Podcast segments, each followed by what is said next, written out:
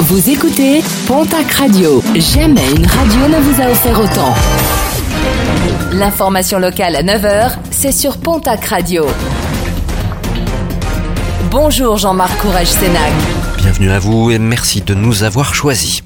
Un cinquième foyer de grippe aviaire détecté dans le Gers, un foyer confirmé hier. Il se situe à l'ouest d'Aignan, une commune particulièrement touchée par l'épisodie puisque les trois premiers foyers gersois avaient déjà été détectés sur ce territoire. Les volailles ont été abattues, une situation qui inquiète les éleveurs faiblement indemnisés par rapport aux vraies pertes qu'ils subissent, des éleveurs qui prévoient des actions plus musclées dans les prochains jours.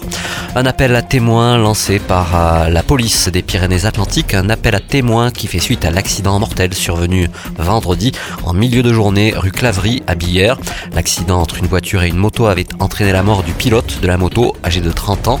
Si vous avez des informations permettant de faire avancer l'enquête, n'hésitez pas à contacter la brigade des accidents et délits routiers.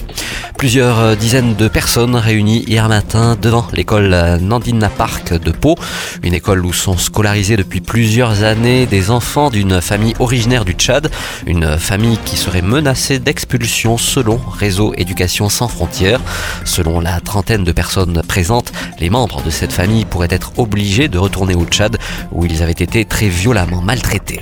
L'antenne de l'Annemezan de la mission locale des Hautes-Pyrénées organise actuellement une collecte de vêtements chauds pour les personnes accueillies au centre d'accueil de demandeurs d'asile du plateau. Du matériel de puériculture est également recherché. Le camion de collecte sera présent sur le marché de l'Annemezan demain, mercredi. Il est également possible de déposer ses affaires à la mission locale de l'Annemezan rue Taillade.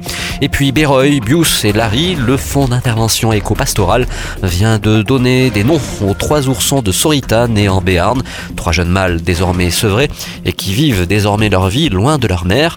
43 écoles du Haut-Béarn avaient été sollicitées pour choisir les prénoms de ces oursons. Une cinquantaine de propositions avaient été collectées auprès de 300 élèves du CP au CM2.